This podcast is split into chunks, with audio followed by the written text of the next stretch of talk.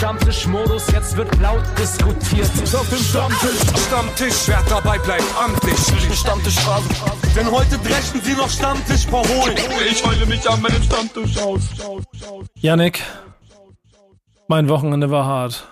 Ja, Nico, dann frag mal, nach, ja, frag mal nach meinem. Was hast du gemacht? Nichts. Ich habe die Füße hochgelegt, den Hamburger Herbst genossen und nichts gemacht. Das, was du hättest wahrscheinlich auch tun müssen. Aber du warst ja wieder unterwegs, ne? Wäre wär auch langweilig. Ich habe, ich habe mich in den, in den, äh, in, in, in, nach FFM, nach Frankfurt City 069 ho, bewegt, habe Football geguckt, habe sehr viel ähm, Hip-Hop äh, Leute dort getroffen, aus allen Ebenen, war lustig. Ich habe in einem Wochenende Busfahrten mit Chino und Abdi gemacht und im Stadion so Bilder geschafft, dass Casper, Vega, Bowser und Kool Savage nebeneinander standen und alle, also die Frage wäre, die offen steht, was glaubt ihr, wer von dieser Runde hatte am meisten Ahnung von Football? Casper. Ja. Und wer am wenigsten? Ah, das ist gemein. Ich glaube Bowser, oder? Das ist nicht so der Footballer. Savage hat noch nie ein Stadion vorher von innen gesehen. Ah, ja, der, ja, war sehr, okay. der war sehr beeindruckt davon. Der spielt ja auch quasi in seinem Leben vielleicht noch mal ein Stadion, ähm, aber wir wissen es nicht genau.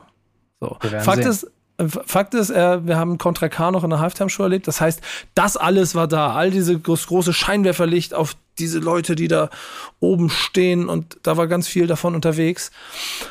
Und ich finde das ja immer ganz lustig, wenn wir da so auch in diesen Welten so mit, mit Hip-Hop unterwegs sind und mal Hallo sagen. Ich freue mich aber auch jedes Mal auf Stammtischrunden, denn in den letzten Wochen hast du so viele gute Runden hier zusammengestellt, dass das ein bisschen in dieser ganzen Hektik wie meine Wohlfühloase ist.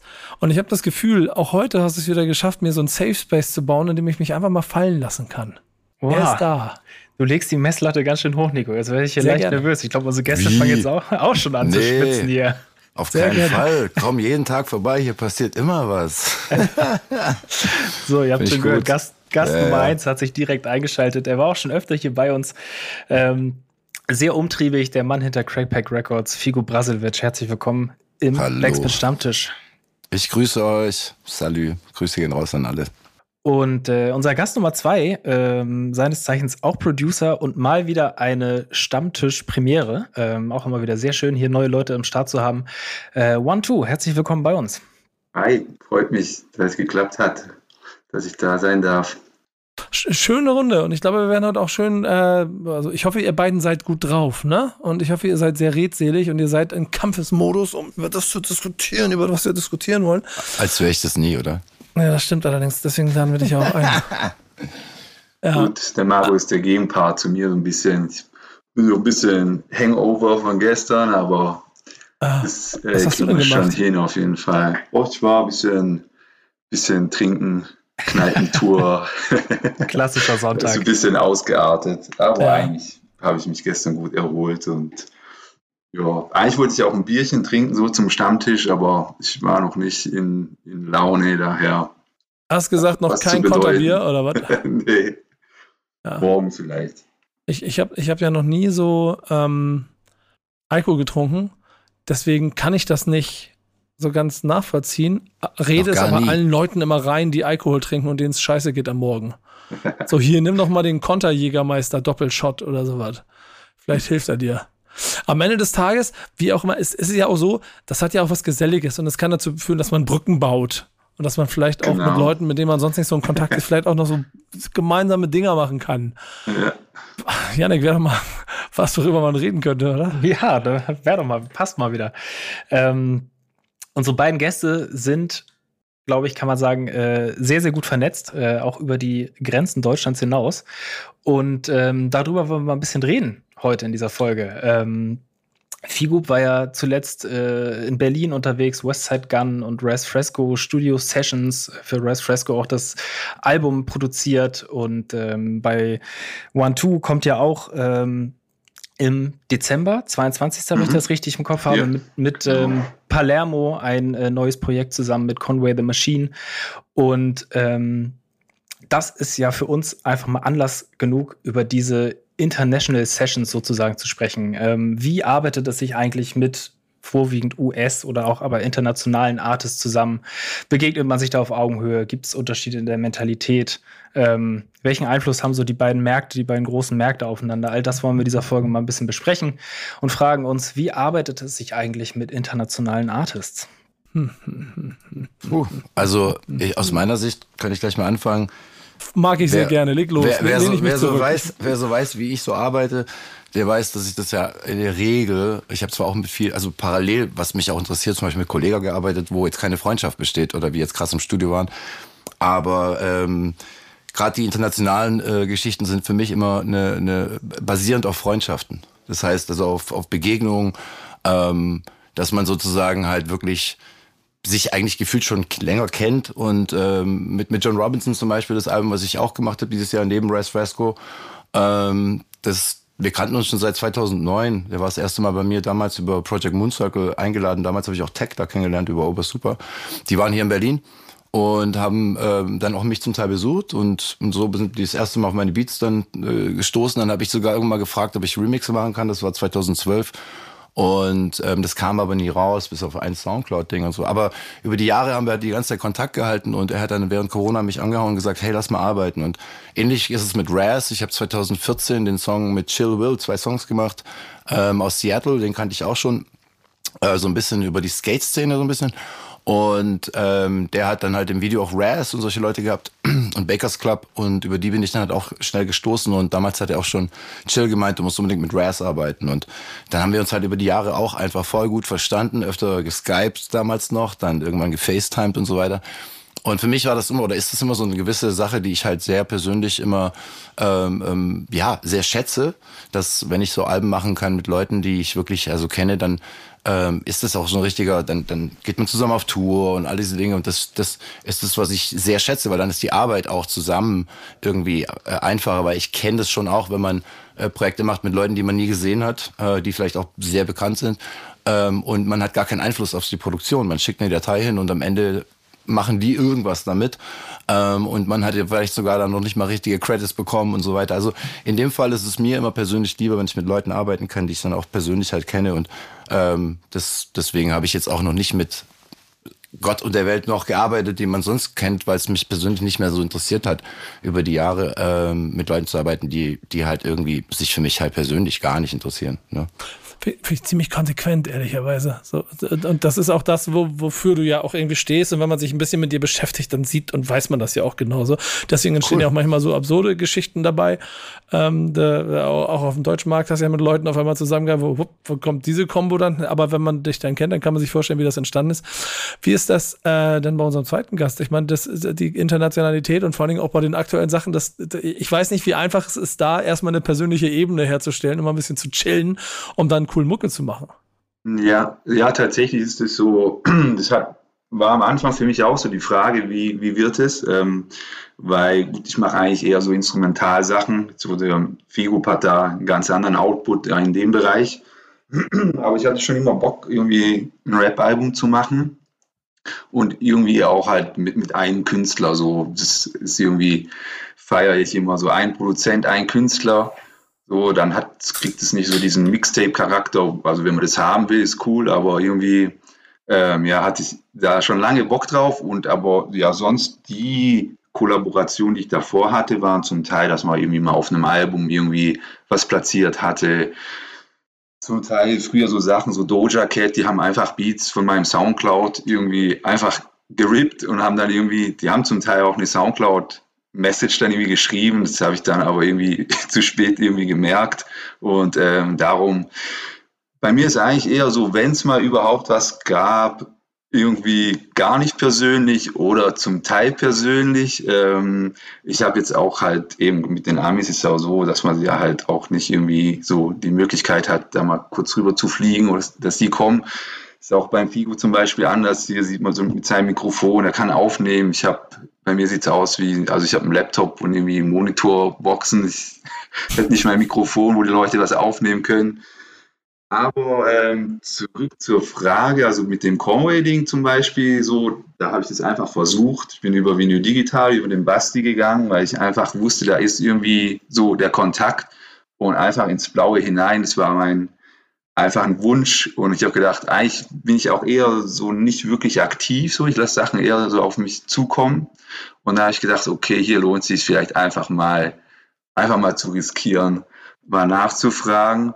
Und ähm, ja, irgendwie ähm, hat es dann irgendwie geklappt und er war dann nicht so abgeneigt.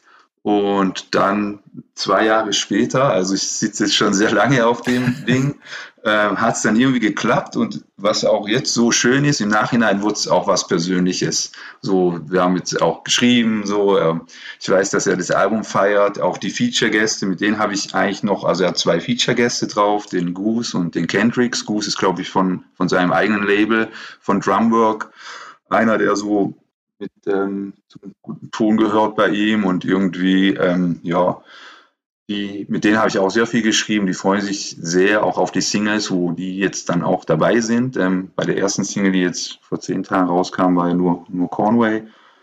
Und ja, mittlerweile haben wir geschrieben. Er hat nach neuen Sachen gefragt, auch für sein Album. Also ich, da gehe ich davon aus, dass man da auch noch in Zukunft ein äh, paar Sachen hören würde. Und ja, das war schön, jetzt so auch zu sehen, weil ich wusste nicht, wie er da, er hat auch immer viele Sachen, vielleicht geht dann auch mal was unter, aber er hat mehrere Posts gemacht, verlinkt mich da immer und es war schön, so jetzt dann zu sehen, dass man so auf jeden Fall das Gefühl hat, der hat ja auch Bock drauf und ähm, es ist so nicht mehr so anonym und ähm, ja, es oh, macht alles Sinn jetzt im Nachhinein finde das ganz geil. Ist ja jetzt, ist ja jetzt, wenn, wenn man, wenn man sie kennt oder wenn man das ein bisschen mitgekriegt hat, das ganze Griselda, dann ist ja kein, kein aktuelles äh, Thema, aber es ist ja nach wie vor so ein Qualitätsthema, habe ich das Gefühl, weil schon über die Jahre ganz viele Menschen, die ganz viel auf sich halten und die, die Hip-Hop-Szene in den USA auf sie hält, mit äh, den Jungs schon zusammengearbeitet haben. Ähm, und dann sowas hinzukriegen und zu machen, äh, wenn du das hörst, Figup, wäre es nicht doch sinnvoll, einfach mal willkürlich Leute bei Instagram anzuschreiben, um internationale Collabs zu machen, nur um zu wissen, dass sie auf deinen Songs sind? Oder geht das nicht? Also, was mich jetzt an Hip-Hop oder an der, an der am, am, am Sinn von Hip-Hop nicht interessiert, auch wenn ich verdammt viel mit verdammt vielen Leuten gemacht habe, dass ich im Endeffekt alle haben muss oder dass ich immer so die, die am, am stärksten polarisieren, immer direkt haben muss, äh, mit denen was zusammenarbeiten muss. Es reizt natürlich klar, gewisse Sachen irgendwie mal machen zu wollen, aber es ist nie so für mich der, der Haupt, also das, das Daily Business irgendwie. So, das sind, das sind so ein bisschen die Sachen, die man sich äh, zusammenreimt. Ich meine, wenn ich jetzt so über, über Raz zum Beispiel denke, also das ist ja jetzt vielleicht nicht der Typ, der ähm, in der öffentlichen medialen Welt äh, gerade mega abgeht, aber derjenige, der ihn sehen will und ihn treffen will und deswegen extra uns anruft und all den Kram war halt Westside Gun in dem Fall auch, wenn wir jetzt schon über Griselda reden. Und Natürlich habe ich dann die Möglichkeit, den Beats vorzuspielen. Natürlich pickt er dann irgendwas und wann auch immer dann jemand was vielleicht damit passiert oder nicht. Das ist kein Ding, aber es war ein cooler Vibe, so weißt du. Und ich denke, es ist halt so, da habe ich auch die Möglichkeit, äh, persönlich Leute wiederum kennenzulernen. Und auf so einer Ebene, wenn man das Gefühl hat, man kann, dann, dann, ich weiß nicht, wie ich das sagen soll. Ich mache so lange schon, dass es mir persönlich nicht so wichtig ist, dass ich einfach jeden, also erfolgreiche Leute auf den Songs haben muss, sondern es ist mir persönlich irgendwie viel wichtiger, dass ich persönlich auf längere Sicht immer ein gutes Gefühl habe, wenn ich zurückgucke auf die Projekte, weil das mache ich. Ich gucke auf Projekte zurück. Ich, ich, äh, setz, ich muss mich mit denen auseinandersetzen. Hinter mir sind die Vinyls und so. Ich verkaufe nach wie vor äh, Alben, die ich in 2013 gemacht habe. Und ähm, da will ich mich halt damit wohlfühlen. Ne? Ich übernehme natürlich viel Arbeit. Ich habe viel in meiner eigenen Hand. Aber ähm, mir ist es irgendwie ein Stück weit doch irgendwie wichtiger als Produzent halt dann auch die Kontrolle dann auch zu haben. Ne? Also als jemand, der mehr nur macht als einfach nur, äh, jetzt sage ich mal, äh, nur Musik und gar nichts, also nichts drumherum, sondern jemand, der halt sich um alles kümmert, was ich in dem Fall mache. Und schlussendlich hat sich herausgestellt, dass es halt auch dann angenehmer ist, wenn man mit Menschen arbeiten kann, wo das, wo das Verhältnis einfach auch sitzt und passt. Ne? Und ich hatte auch in meinen Erfahrungen, die nicht so gut gelaufen sind, einfach und aus denen habe ich halt meine Schlüsse gezogen, sage ich mal. Nicht, nicht, nicht konsequent genug, sage ich mal, dass ich sage, ich mache das nie wieder. Aber es ist auf jeden Fall nicht der Antrieb Nummer eins, zu sagen, okay, ich war noch nie in New York zum Beispiel. Ja, das ist bis das heute etwas gesagt. Absurdeste, Alter. Ich, ich hab's auch nicht in meinem, also ich verstehe es auch nicht, weil die New Yorker Skate- und Musikkultur hat mich geprägt wie nichts anderes. Aber dass ich selber nicht dort war, ich weiß nicht, hatte früher Angst und Respekt, als ich jünger war, dann auch kein Geld, dann wusste ich auch nicht, was soll ich da, so in dem Sinne, ne, also Sightseeing wollte ich nicht machen und draufgehen wollte ich auch nicht, also habe ich halt Mucke gemacht und gehofft, dass es vielleicht irgendwann einen Call gibt. Natürlich gibt's die Calls schon länger, aber ähm, ich hatte jetzt einfach noch nie einen Trip nach Amerika, in dem ich gesagt habe, ich gehe jetzt darüber und empfehle mich mal. Natürlich denke ich seit ein paar Jahren auch schon mal drüber nach, weil es mir aufgefallen ist, dass ich es nicht gemacht habe mit fast 40, aber es ist trotzdem nicht, das, es ist viel, wichtiger, auch seinen Teil mit seinen Leuten dazu beizutragen und nicht einfach nur versuchen, an der Spitze irgendwie sich mit, ah, ich will auch, weil es gibt viele, die das möchten und ich finde es voll in Ordnung und legitim, aber ich, ich finde, es geht auch ohne. Also so blöd es klingt, vielleicht schafft man es ja selber irgendwann Leute zu, zu produzieren, die es mal weiter schaffen oder die Impact haben, wie auch immer. Das ist, das ist äh, in den Sternen. Das reizt mich irgendwie mehr. Ich weiß nicht, wie ich das erklären kann. Ich weiß nicht, ob du das nachvollziehen kannst auch als, als Journalist oder als jemand, der ähm, sagt, ja, eigentlich will man ja nur noch weiter nach oben und immer weiter nach oben und immer mehr so erklimmen, ne? Irgendwie in einer gewissen Form. Also also so, so, gut solltest du mich erkennen und äh, mit dem, was ich mache, dass es mir genau nicht um diese Treppe geht, sondern dass ich auch genau deshalb immer diese kleinen Nischen oder mal alle rennen die Treppe hoch, mal wieder drei Stufen runter, kurz auf der, äh, auf der Etage mal aussteigen und mal gucken, was denn hier so in den kleinen Kämmerlein so stattfindet. Ja, bisher immer auch unheimlich spannend finde. Ähm, und Namen, die man durch Featurearbeit auf seinen eigenen Arbeiten so quasi sich zu, zusammenstellen, erarbeiten kann, sind ja trotzdem sowas wie so eine kleine Währung. Jetzt ist es ja bei dir aber auch so, dass die, ähm, ähm, ich, ich finde es ganz oft, und das, das erklärt ja auch viel von deiner Arbeit, was du gemacht hast, dass da, dass da wirklich der Vibe im Vordergrund steht. Ähm, und wie ist das denn bei dir? Triggern dich, triggern dich Namen? Also hast du, hast du schon so, wenn du deine Sachen hörst, gerade weil das so bei dir so noch mehr Bubble Laptop, das kleine Mini-Setup und die Welt, das große Internet, the sky is the limit, noch mehr so, okay, die müssen alle mal auf meinen Sachen irgendwie unterwegs gewesen sein. Triggert dich das? Hast du so Bucketlist-mäßig was? Äh, nee, eigentlich nicht. So, also Conway war auf jeden Fall da ganz oben und aber sonst, ich lasse einfach so, also keine Ahnung, ich, eigentlich nicht so. Ich habe es irgendwie ergibt sich immer alles. Ich bin da so ein bisschen so ein kleiner Glückspilz und ähm, da vertraue ich auch einfach irgendwie weiter drauf, so, dass es so denke immer, wenn es, dies, dies, wenn es so eine gute Qualität hat, wenn das gut ist, so, dann, dann finden die Sachen auch irgendwie ihren Weg. Und ähm, ja, also ich bin für alles offen. So, ich, ähm, also da gibt es auf jeden Fall Leute, über die sich ähm, schön wäre, wenn da irgendwie mal was passiert. Vielleicht durch auch so eine Sache jetzt, aber aber, aber dann Schau da einfach, mal, was passiert. Ja, dann spielen wir mal andersrum. Was war denn die erste Reaktion, als du von Leuten gekriegt hast, auch aus dem Umfeld? Oder Figo, was hast du gedacht, als du, den, als du das gehört hast? Zusammenarbeit mit Conway the Machine. Nicht ein Song, sondern ein ganzes Album ich habe mich für ihn ja übertrieben gefreut. Ich meine, er kommt ja aus der gleichen Region, in der ich aufgewachsen bin, so.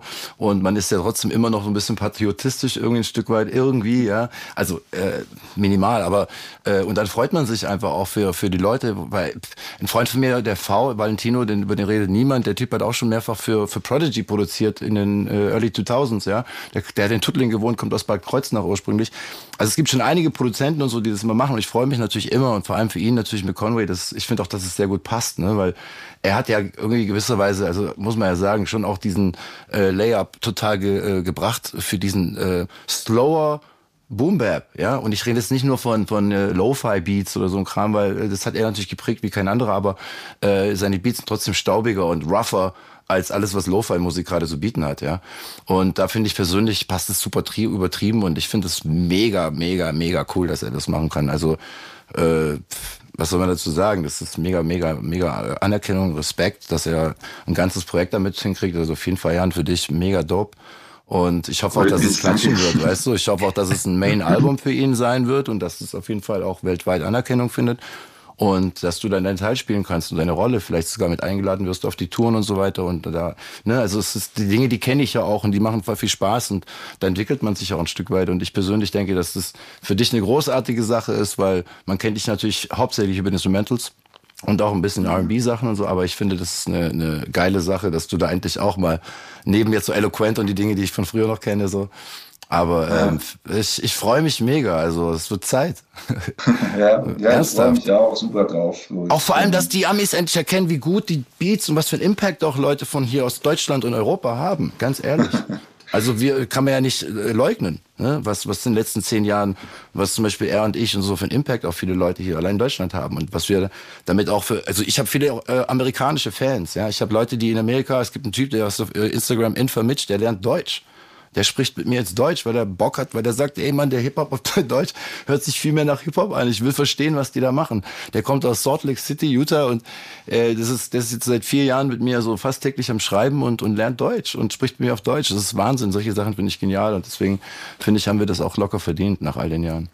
Ähm, mich würde mal interessieren, lernt, lernt Conway auch schon Deutsch? Also ist wie, ich will drauf hinaus, wie, wie ist so die, die Zusammenarbeit? Du hast ja schon ein bisschen erzählt übers Kennenlernen, sage ich jetzt mal so, aber jetzt wirklich die Zusammenarbeit bei euch beiden, wie, wie lief da so der Prozess? War das so, war es so schön, wie du es dir jetzt vorgestellt hast? Ähm, ähm, hat's gehakt? Erzähl nee, also es hat sich erstmal extrem lange gezogen. So, ich glaube, ich habe ihm drei oder vier ähm, so Beat-Batches geschickt.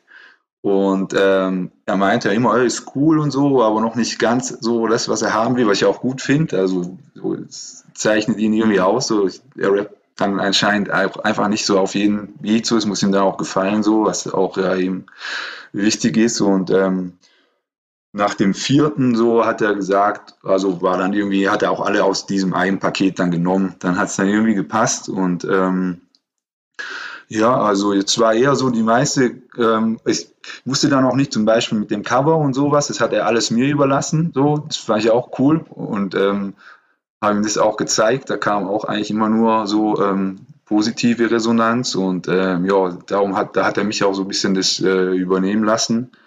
Und ähm, ja, also war angenehm. So jetzt, ähm, aber eben, also ganz anders, wie man jetzt irgendwie einen Freund hat oder so ein Homie, mit dem man das irgendwie über Jahre halt zusammen macht. Ist irgendwie schon ein bisschen zusammengewürfelt aber irgendwie hat es auch irgendwie einfach so, ja, haben sich da so zwei Welten getroffen und so ist, glaube ich, ist auch eben so das Spannende. So, es ist irgendwie, es ist irgendwie düster, böse und aber irgendwie auch so schön und elegant. Also es ist irgendwie so zwei Welten, so, da glaube ich, da ist so ein bisschen die Magie drin, so in dem Album, das da so irgendwie, ja, das ist irgendwie so ein bisschen Besonderes und vielleicht auch eben einfach aus den verschiedenen Hintergründen und wie das alles so zusammengekommen ist und so zu so einem kleinen runden Album gewachsen ist. Ich finde es ja irgendwie schön, wenn solche Sachen entstehen und ich frage mich, ob es in der Vergangenheit früher auch so viele dieser Traumkombination dadurch hätte geben können. Trotzdem denke ich mir immer, dass das Respektverhältnis früher vielleicht auch noch ein ganz anderes gewesen ist. Und ey, das ist bei dem Conway-Ding, als ich das so gehört habe, mein erster Gedanke war, boah, das ist doch, wie kriegst du das hin? So, so. Also, dass, dass, dass da jemand so überhaupt den ganzen Kram mitmacht, bei, bei dem, was so nach meiner Wahrnehmung von hier die ganze Welt davon hält. Ne? Und dann, dann gibt es aus Berlin mal Leute, die holen sich auch mal einen aus der Griselda-Ecke als Feature-Gast obendrauf. So. Ähm, und dann funktioniert das vielleicht auch ein Song und ein ganzes Album ist schon eine ganze Ansage. Ähm, aber viel gut, um dich nochmal wieder mit reinzuholen. Du sagst ja, alles ist immer auf Vibe und auf Persönlichkeitsebene und sowas alles ähm, viel, besonders viel. wichtig. Ja, oder, oder viel, ne? Umgeht man damit den Business-Teil dieser Sache? Manchmal. Also Business ist es ja, ich finde Business machen mit den Leuten, nicht, nicht er gegen mich oder er macht's allein oder so. Ähm, das sind zum Beispiel auch so, so, so Dinge, die mich und René zum Beispiel so extrem gut zusammen verbinden, weil er über die Jahre auch verstanden hat, was ich einfach leisten kann an Qualität und dass das halt auch dann dementsprechend dann auch gewürdigt werden kann. Weißt du, was ich meine? Und dass man darüber halt spricht und dass es auch motiviert, äh, wenn man dann merkt, okay, da ist jemand auch, der der weiß es zu schätzen, was man da tut. Ja? Der, der, der saugt es nicht nur einfach äh, aus, sondern über die Zeit entwickelt sich dann ein tolles Verhältnis. Und das zum Beispiel haben wir dann auf der Bühne. Und dieses Verhältnis einfach, diesen Respekt und dieses, dieses Miteinander blöd sein und ich kann mal Witze machen, ich kenne seine Schwächen, ich kenne seine Stärken. Das, das, das hilft halt im Prozess, äh, finde ich, viel mehr. Ähm, und dann kann das Business auch, auch irgendwie erstmal auf der zweiten Seite, weil das sind Erfahrungen fürs Leben so, unter anderem. Hip-Hop ist für mich in erster Linie nicht das Business. Hip-Hop ist für mich immer noch eine, eine Ausdrucksform, so blöd das jetzt auch klingen mag in 2023. Natürlich mache ich Business und natürlich will ich auch mein, mein mach, lebe ich davon. Ähm, aber ich finde auch, dass ich die Qualität mitbringe. So, da, ist, da stellt sich aus der Frage. So, das ist natürlich dann halt auch eine Sache von, wie gut versteht man das Business. Dadurch, dass sich das ja alle gefühlte drei Monate die Modelle wieder verändern äh, und man jedes Mal einen anderen Hustle hat, so macht es ja auch überhaupt keinen Sinn mehr, finde ich, äh, dem ständig hinterher zu rennen und versuchen, jetzt so eine Nischenmusik, wie man es ja heute zum Beispiel sagt zu uns, äh, da jetzt irgendwie den, den Hustle groß zu bringen, da jetzt irgendwie mitzumischen und irgendwie, weil ich habe keinen Bock, äh, nachher nur die Drums zu machen und dann sind da Samples und Millionen, äh, Melodien drauf, die passen einfach nicht oder so. Also ich will auch nicht dieser Produzent sein, der in einer Produktion nachher mitarbeitet, wo, wo acht Produzenten dran saßen und der Beat aber so minimalistisch ist, dass ich mir denke, was haben da acht Leute dran gemacht? Ne? Also ich verstehe zwar den Ansatz dieses, dieses, dieses Marktes, aber irgendwie halt äh, interessiert er mich nicht so stark. Und umgehen bedeutet für mich das nicht ganz, sondern es ist für mich mehr ähm, es, oh, wie soll ich das erklären? Es ist ja auch eine persönliche Sache einfach, die ich persönlich daran schätze, wenn ich jemanden kenne, mit dem ich arbeiten kann. Wie gesagt, ich habe auch schon mit Leuten gearbeitet, äh, komplett übers Netz und wir haben uns nicht gesehen und trotzdem gut verstanden. Ich habe aber auch mit Leuten gearbeitet, die ich nie gesehen habe und kein Wort gesprochen habe, vielleicht nur mit deren Managern. Ähm, ich habe so viele verschiedene Sachen gemacht, dass, dass das ja auch unter anderem das Interessante an der Geschichte ist. Und selbst wenn ich jetzt mal einen Hit gehabt hätte oder irgendwas, dann müsste ich ja irgendwie versuchen, den nächsten Hit wieder zu machen. Man wird ja gezwungen. Ich möchte über so einen Marathon laufen und habe da viel mehr davon über einen langen Zeitraum, als äh, versuchen, so, so jetzt irgendwie Business, Business, Business, Business zu machen, weil ganz oft mit dem Business kommen halt auch die falschen Menschen dazu. Wir müssen über das Deutschrap-Ding da, das kann man ja so und so sehen. Ne? Also aus meiner Sicht läuft da nicht alles cool.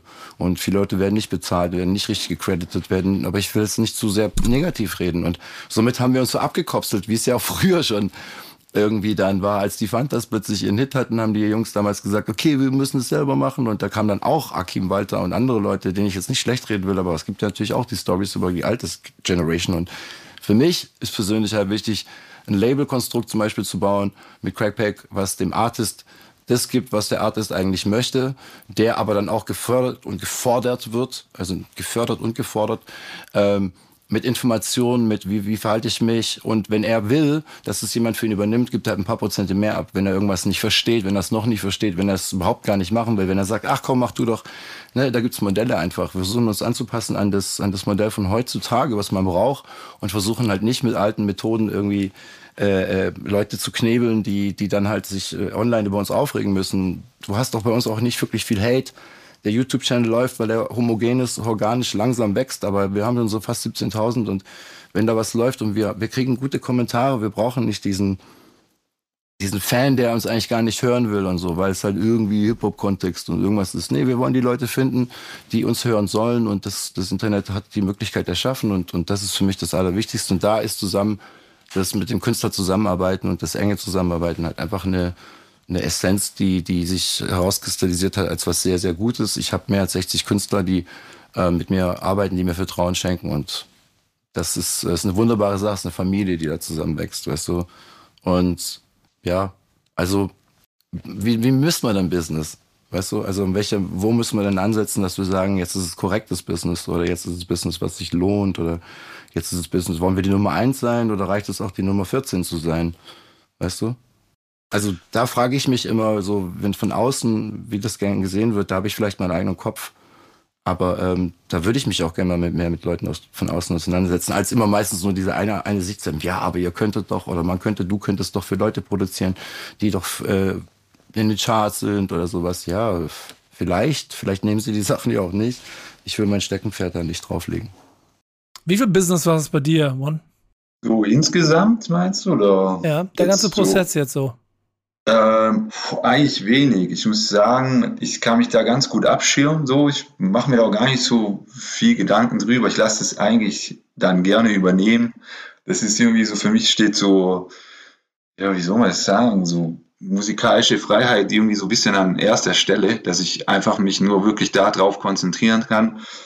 Da mache ich mir auch gar nicht so Gedanken, hey, ist es okay, dass man da irgendwie Prozente an irgendwie ein Label äh, abtreten muss so für mich, ich, ich profitiere da davon. Ich kann mich wirklich so, ich kann meine Ideen machen, ich kann nur das machen, was, auf was ich Bock habe.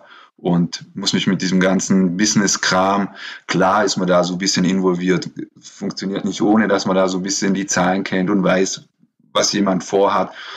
Aber eigentlich, ja, also das war eigentlich da recht entspannt. So, da wurde ein guter Weg gefunden, der für alle irgendwie gut war und ähm, realistisch und ähm, ja, also so das Business, irgendwie mein Business ist mittlerweile irgendwie dass sich Singles nicht überschneiden, dass es irgendwie Release irgendwie nicht irgendwie sich gegenseitig den Pitch wegnehmen. Und das sind schon so Sachen, da habe ich eigentlich überhaupt gar keinen Bock drauf. Und ähm, daher, eben, also es ist immer, das ist für mich so Business. Ich meine, so, ja. so, so Geld-Business in dem Sinne, ja, das ist, läuft halt nebenher, muss ja auch irgendwie laufen, so, man ist ja drauf angewiesen.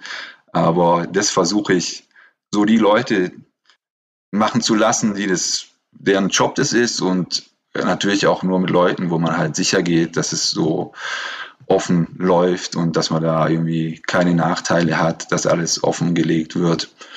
Und dann denke ich, ist man da in einer komfortablen ähm, Situation, dass man sich da eben dann mit dem nicht so viel beschäftigen muss, weil es vielleicht auch manchmal einfach keinen Spaß macht dann und ähm, vielleicht irgendwelche Dinge dann negativ erscheinen lässt.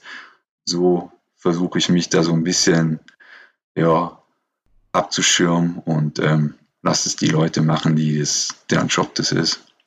Ist im Zweifel auch besser, dann kann man sich ein bisschen mehr auf die, auf die Musik konzentrieren. Genau, das ähm, ist immer die Priorität. Und, ja, und, und ich, ich sag dir zwei Sachen. So, auch, auch ich habe natürlich in den Jahren viel Freude daran gehabt, dass ich Griselda für mich entdeckt habe.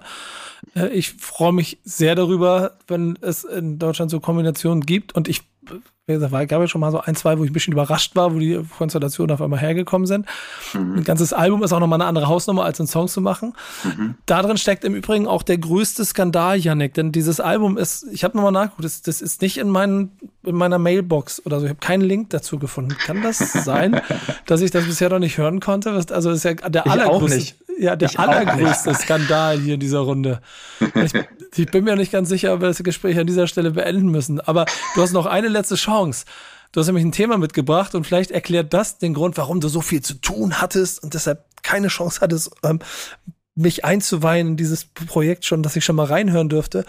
Spaß. Du willst ein bisschen natürlich über Output reden, denn das ist ja auch eine Sache, du arbeitest, hast gesagt, du arbeitest zwei Jahre da dran und ich ja nicht, ich bin mir nicht sicher. Ich glaube, wir haben ihn nicht jede Woche in der Thank Backspin It's Friday Playlist mit Produktion. Nee, nee, vielleicht in der, in der Backspin That Shit Beat Playlist. Aber da ähm, wöchentlich? Nee, die kriegt, die kriegt ja nicht mal ein wöchentliches Update. Ähm, ah. Aber da ist ja, ist ja Bong unser Schirmherr. Ah. Ähm, da hat er den besseren Überblick. Müssen wir da mal nachfragen. Aber bring dein Thema mit rein. Äh, ja, kurz zu den zwei Jahre dran gearbeitet. Es hört sich so an, als wäre man da aktiv dran gesessen. Letztendlich hätten wir das Album, glaube ich, in einer Woche so ja, nee, nee, mach das nicht kaputt. Mach das nicht kaputt. Das ist der Mythos. Das ist, jeder Künstler kann ja auch in dem Mit boah, ich habe drei Jahre, das drei Jahre seit meinem letzten Album, das war ein harter Prozess. Also genau genommen eine Woche, äh, zwei Flaschen äh, Gin und einen engen Studiokeller in Berlin. Aber es waren drei Jahre Arbeit dran. Ja.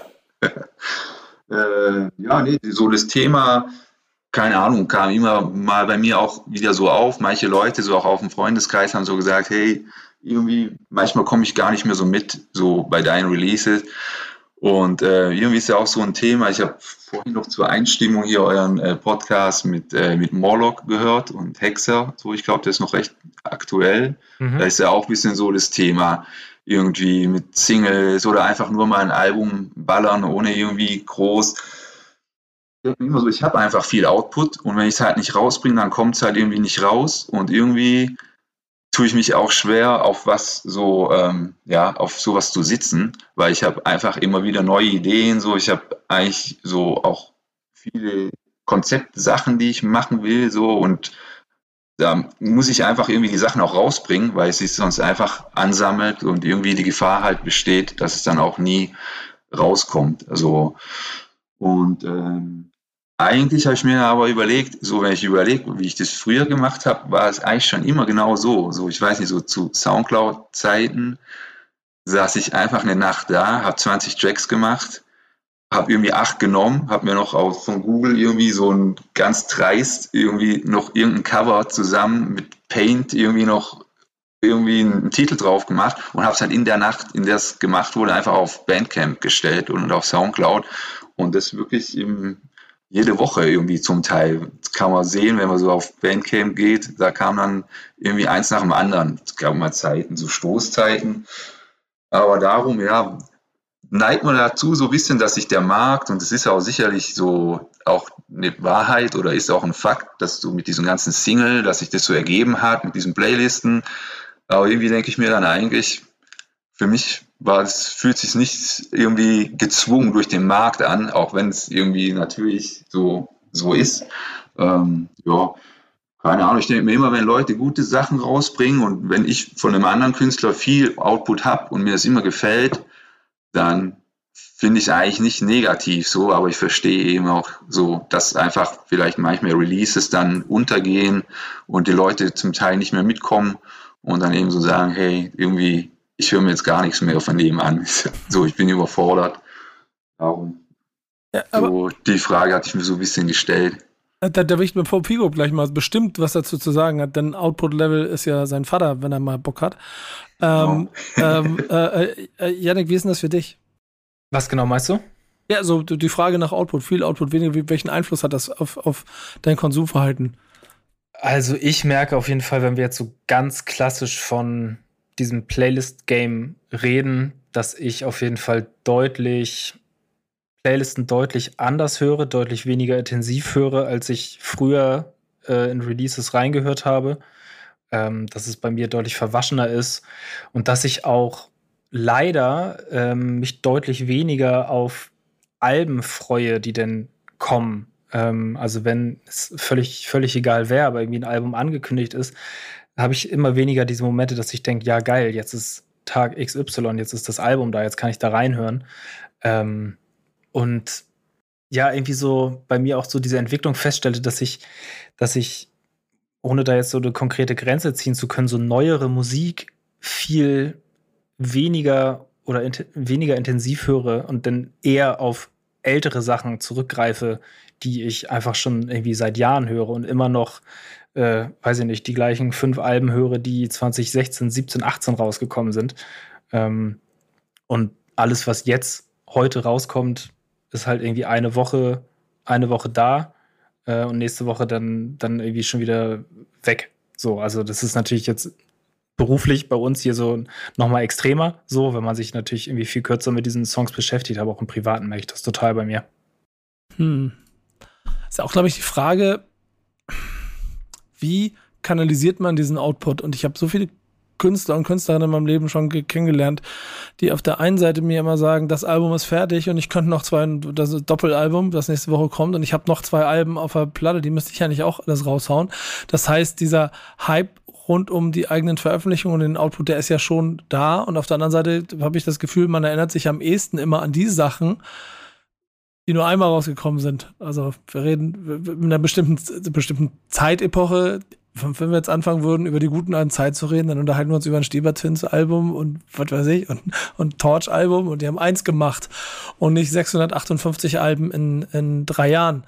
Äh, Figo, aber du musst ein klares Plädoyer dagegen halten, denn ich habe das Gefühl, bei dir ist, äh, ist das, ist, ist das Output-Level und dieser Drang, es den Leuten zu zeigen, schon auch sehr hoch da, weil du wahrscheinlich auch voll überzeugt bist von dem, was du da machst. Ja, also es hat, es hat für mich mehrere, also mehrere äh, Bezugspunkte. Erstens mal, also bezogen jetzt auf, äh, was Janik gesagt hat, ähm, ist für mich so, dass ich das Gefühl habe, so wie er es gesprochen hat, ich hatte fast schon Déjà-vu, weil ich mich vor, keine Ahnung, fünf Jahren schon mal mit Menschen unterhalten habe, in einer Art von Interview über dieses Konsumverhalten und, und immer wieder auch so auf bestimmten Interviews immer so bestimmte Punkte, immer so Highlights für mich plötzlich, ich die auch wahrnehme, ne, so, die mir hängen bleiben. Und da war in den letzten Jahren oft das Gefühl, dass ich das Gefühl habe, dass jede Generation, jeder, der so gefühlt alle drei bis fünf Jahre so nach dazukommt, der hat dann immer so, da hat man so seine Zeit von, den, von der Musik, die man so richtig krass gefeiert hat und, und konsumiert. Und dann hofft man von dem Moment aus, ab zu einem gewissen Punkt, wo man so seine Diskografie für sich hat, hat und man wirklich weiß, was man da will und feiert, dann, dann hofft man, dass einfach nur noch von den Künstlern in Zukunft weitere geile Alben kommen und dass es hoffentlich weiter so bleibt so. Also es gibt diesen Punkt bei Künstlern, wo man das Gefühl kriegt, okay, hoffentlich wird's jetzt weiter so geil, weil es ist so dope. Ne? Also es haben, glaube ich, sehr viele. Und bei vor allem früheren Alben, die dann, wo man hat mal früher viel, darüber, das, viel mehr darüber diskutiert, dass das zweite, dritte Album immer schlechter ist als das erste und so, weil es immer die Eindrücke sind. Ne? Ähm, obwohl wahrscheinlich die Künstler sich krass weiterentwickelt haben. Ich kenne auch noch diese ganzen Jahre in den zwei Zehnern, wo alle sich beschwert haben über den, diesen, ja, aber meine Musik von früher ist nicht so gut wie heute, meine Beats sind besser und lalala, ne? Das ist mal so die eine Sicht daran, dass ich immer glaube, da, da hängen wir alle irgendwo so unfreiwillig in so, einer, in so einer Box. Es gibt ein paar Menschen, die können sich da wahrscheinlich so herausbrechen, die dann vielleicht gar nicht so sehr auf eine Epoche und auf bestimmte Alben sich einschießen, sondern immer nur so ein Mixtape-Style leben, ne, die halt wirklich immer nur äh, sich, sich Dinge rausziehen, für sich immer das Beste und das ganze, ganze Leben über machen. Aber ich glaube, um, um, um wegen Plädoyer jetzt mal zu kommen, äh, wegen Musik und Output, ich denke persönlich, dass äh, ab dem Moment, wo ich mal Fan von einem Künstler bin, und das ist ja so die Essenz eigentlich, der Fanatik, der Fan ähm, von der Sache, sobald ich mal Künstler äh, geil finde, äh, folge ich auch ihre Diskografie. Das heißt, wenn ich jemanden super dope finde, der kann Untergrund sein, wie er will, aber wenn ich seine Sachen finde und äh, ich zufällig von ihm weiterhin Input bekomme, dann finde ich das gut, wenn ich dann weiter gute Sachen höre. Das heißt, ich krieg das mit, dann will ich auch gar nicht erstmal wissen, was vielleicht sein Nachbar macht, ja, wenn der auch Musik macht oder so. Das, das muss man auch, glaube ich, gar nicht. Ich finde persönlich, dass, dass ähm, dieses mit dem Erreichen und jeden Menschen erreichen, das, das, das, das ist doch aus einer Zeit, wo man halt ein paar Mediendinge hatte und heutzutage versucht man oder macht man das, finde ich, ähm, meiner Meinung nach mechanisch. Man, man manipuliert es, man kann es manipulieren, wie man den Hype erzeugt.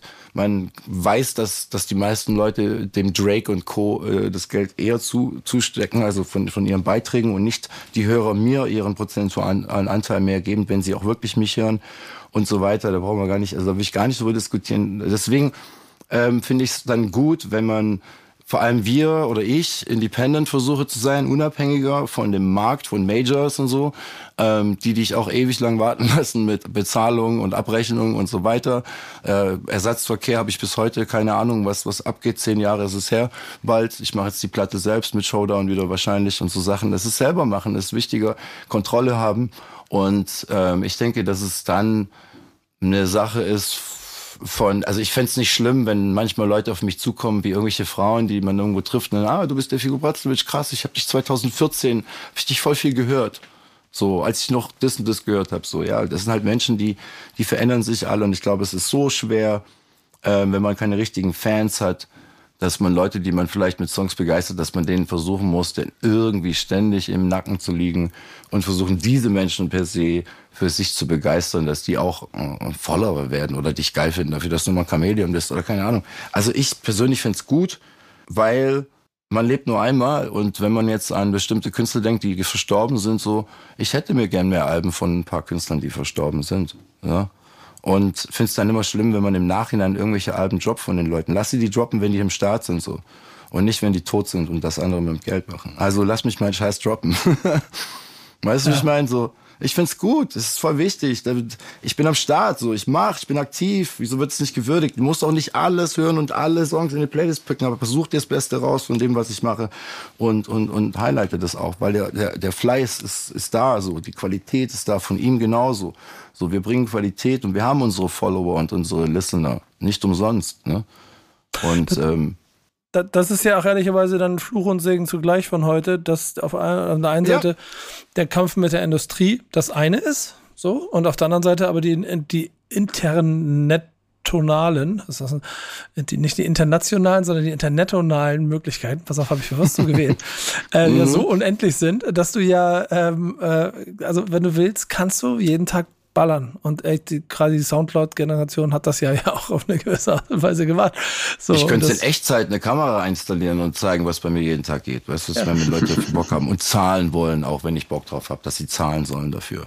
Und ja. da habe ich, da habe ich auch irgendwo mal eine Theorie gehabt, du brauchst nur 1000 Fans, die bereit sind, 100 Euro im Jahr für dich auszugeben. Nichts leichter als das, Nico. das ist die einfache Regel. Dann kannst du als Künstler damit leben.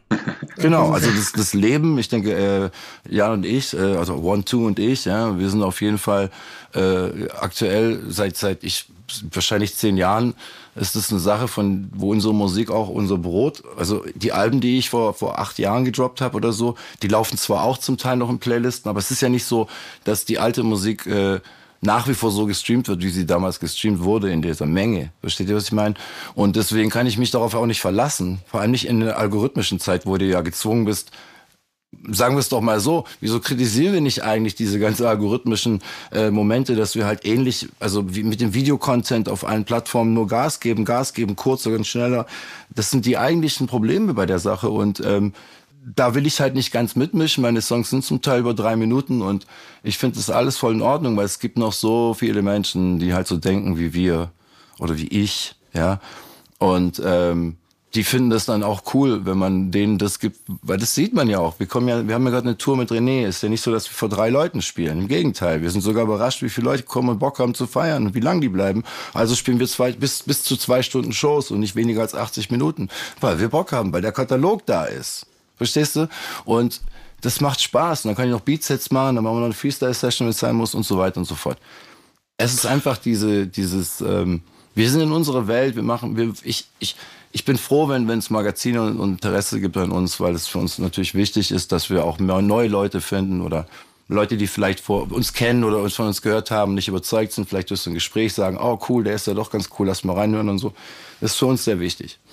Aber für uns ist nicht wichtig, dass wir jede Woche versuchen, bei euch auf Krampf auch noch äh, auf eurem Cover zu erscheinen. Ja, mit jedem Ding, was wir tun.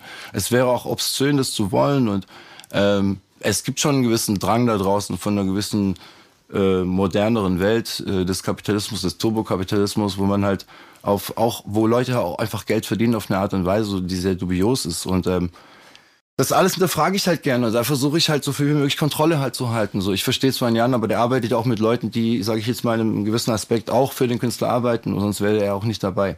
Oder er würde das nicht machen. Und ähm, ich bin halt, ich bin halt von der Seite, dass ich sage, ich übernehme halt einfach viel mehr diese Aufgaben ähm, um einfach noch mehr äh, für mich rauszufinden, wie können, wie können wir agieren, wie kann ich mit 60 Leuten arbeiten und trotzdem für jeden genug Klicks erreichen, ähm, so dass es nicht so rüberkommt, als es sind 40 dieser Projekte mit, mit 10 Klicks pro Monat irgendwie und, und mehr passiert nicht, sondern wie kriegen wir das halt hin und wie können wir damit arbeiten? Und natürlich nutzen wir Social Media und müssen auch aufpassen, aber ähm, zu unseren Bedingungen halt ne? und zu deren Möglichkeiten. So den Rahmen, den die bieten und wir mit unseren Bedingungen, so wie wir wollen und wie wir kommen. Und Bedingung Nummer eins ist halt eine zeitlose Musik halt zu kreieren, die dann wiederum jedes Mal, es klingt das voll komisch, aber in der Zeit, als ich mal ein bisschen, als ich mal solo war und mal ein bisschen auf Bumble und Tinder unterwegs war und so, auf so Plattformen mit Random Girls, ne, also random weltweit irgendwie, habe ich halt immer wieder gesagt, man macht Musik, oh, was machst du, lass mal hören.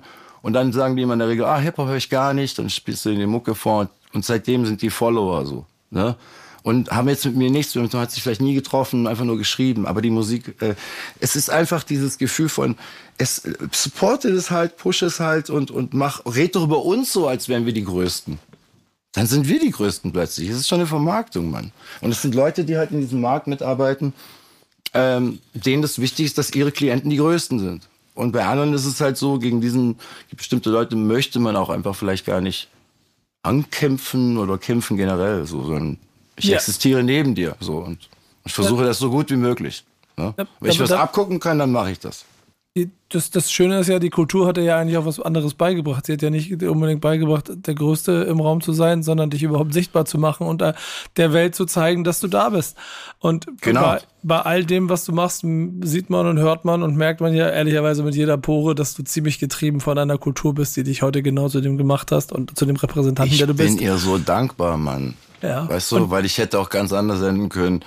Und frag mal uns hier aus der Gegend, scharfe, scharfe Häuselbauer so wenn du da dann irgendwie ein bisschen anders denkst, anders tickst, da bist du sofort Außenseiter und bla bla. Und ich hatte einfach keinen Bock auf diesen Lifestyle und ich wollte raus und Hip-Hop hat mich gerettet, Mann. So, und, und hat mir eine Möglichkeit gegeben, eben aus, aus, über dieses Phantom hinauszugehen und, und, und zu sagen, okay, ich will ein Teil davon sein, ich will so viel wie möglich dazu beitragen, auf der dopesten Art und Weise, wie ich kann und denke, dass sie dope ist, wie ich es gelernt habe, vor allem von denen, denen, denen und denen. Ich kann alle nennen, die mich inspiriert haben und ich werde sie alle nennen, einfach aus Respekt, wenn ich es muss. Und ähm, auch Grüße an all die, die, die, die, die sozusagen jetzt, ne, die ich in meinem Kopf anspreche und weil es werden natürlich jetzt viel zu viele äh, von Breakern über Sprühern, über Skateboardern, um zu meinem Thema auch zu kommen, abzuleiten, um die Überleitung kurz zu machen auch, weil ähm, zum Beispiel ist für mich krass wichtig gewesen, dass ähm, die BMX, Skateboard und Snowboard-Szene, ja, früher für mich einfach ähm, das ist Essentielle auch das Zusätzliche war, weil da habe ich nämlich die Musik gehört, die ich im Fernsehen nicht gesehen habe. Ne? Also klar, über den VHS-Player dann auch. Aber die Musik, die ich in Skate-Videos gehört habe, sowas wie Hieroglyphics, in irgendwelchen 411-Videos mit Cover und wie heißt der Song, The Who und so. Ich kann mich an Dinge erinnern. Ich habe die Sachen früher aufgenommen, auf Tape, auf Kassette vom Fernseher aufgenommen. Da waren die Skate Klicks, die Tricks noch mit drin. Und so haben wir die Sachen dann abgespielt, ne? Und du musst dir vorstellen, wenn du das hörst und wenn ich den Song heute höre, bestimmte Songs, dann sehe ich alle Tricks noch aus diesen Videos. So, so krass war das für mich. Und ich bin so dankbar, dass auch Skateboarding existiert, sage ich auch immer wieder. Deswegen haben wir auch unsere eigene Skate-Brand, unsere kleine gegründet, weil das Machen ist das Ding so und, und, und das, das, das Essentielle an Hip-Hop für mich ist, äh, man kann es verschieden machen und viel, verschiedene Dinge fühlen, so, aber für mich ist natürlich auch klar, wenn ich kann und wenn ich möchte, dann, dann tue ich das alles. Ich fordere niemanden auf, das machen zu müssen. Jan muss sowas gar nicht erst tun. So. Das ist gar nicht die Sache, sondern das ist einfach die, die, die Dankbarkeit, die ich versuche auch vielen meiner Freunden und, und Bekannten und Kollegen zurückzugeben. Wenn, wenn Klaus Hilfe braucht, Klaus Lehr, äh, mit irgendwelchen technischen Sachen, dann helfe ich ihm dabei, weißt du, ohne Zögern und, und ohne Widerleistung oder irgendwas und so. Und das ist für mich einfach persönlich einfach verdammt wichtig, ähm, weil ich hatte es nie. Ich musste alles mir selber arbeiten, Mann. Und ich weiß, wie anstrengend das war. Und äh, da habe ich schon auch ein bisschen von meinem Business auf der Strecke gelassen, deswegen. Aber ich bin so dankbar dafür, weil ich einfach so viele gute Menschen habe und so viele gute Vibes, so viele geile Experiences. Allein die Tape-Fabrik dieses Jahr hat es ja gezeigt, äh, mit den deutschen MCs, so was wir da abgerissen haben und so. Und das sind so die Dinge äh, im Kontext zu Skateboarding äh, und, und Snowboarding-Videos früher auch und so. Das, das war einfach so, so wichtig. Und ich möchte auch, dass das ein bisschen ja, dass wir auch diese Leute, die daran interessiert sind, auch Kids und so, dass wir die auch so ein bisschen mit der Musik auch ein bisschen erreichen und da wieder ein bisschen zusammenführen, weil ich zum Beispiel sehr viel auf Trasher mache oder mit sehr vielen Brands äh, im Skateboarding-Bereich. Gerade jetzt wieder so ein Samsung-Ding fürs neue Flipphone von Samsung gibt's da so, so ein Beat von mir mit dabei, mit so einem Skateboarding-Ding, weil es ein Kumpel von mir macht und so Dinge, weißt du, und das da kann ich dann auch mal sagen, fuck off, Samsung, whatever, sorry, wenn ich das so sage, aber, ne, dann kann man das auch mal machen, aber im Endeffekt ist mir persönlich wichtig, dass wir zeigen, wir sind dabei, wir sind am Start, wir machen das. So, that's, that's what it counts, so, weißt du.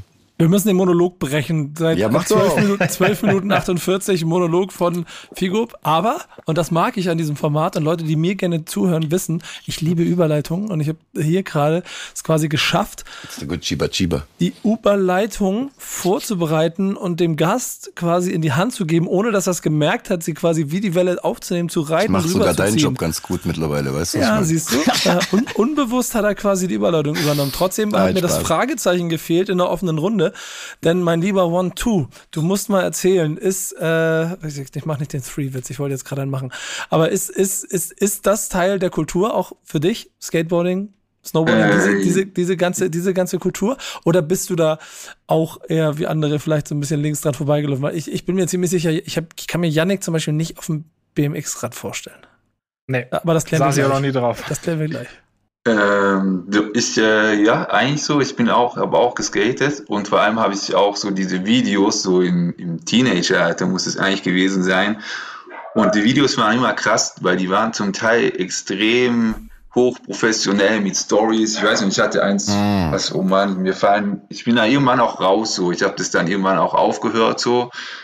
Ich hatte irgendwie so ein Birdhouse-Video und das war einfach, da war, das war auch ein halber Film halt eigentlich so. Und ähm, das, da gab es gute Sachen und vor allem war die Musik gut. Ich weiß noch, es war auch so tatsächlich genau so, es hat so viele so musikalische Welten zusammengeschlossen. Du hattest halt so manche Skate-Videos, die eher so Hip-Hop hatten, so irgendwelche Beats-Sachen, aber es war halt auch Punk und ähm, irgendwie auch so Indie-Sachen.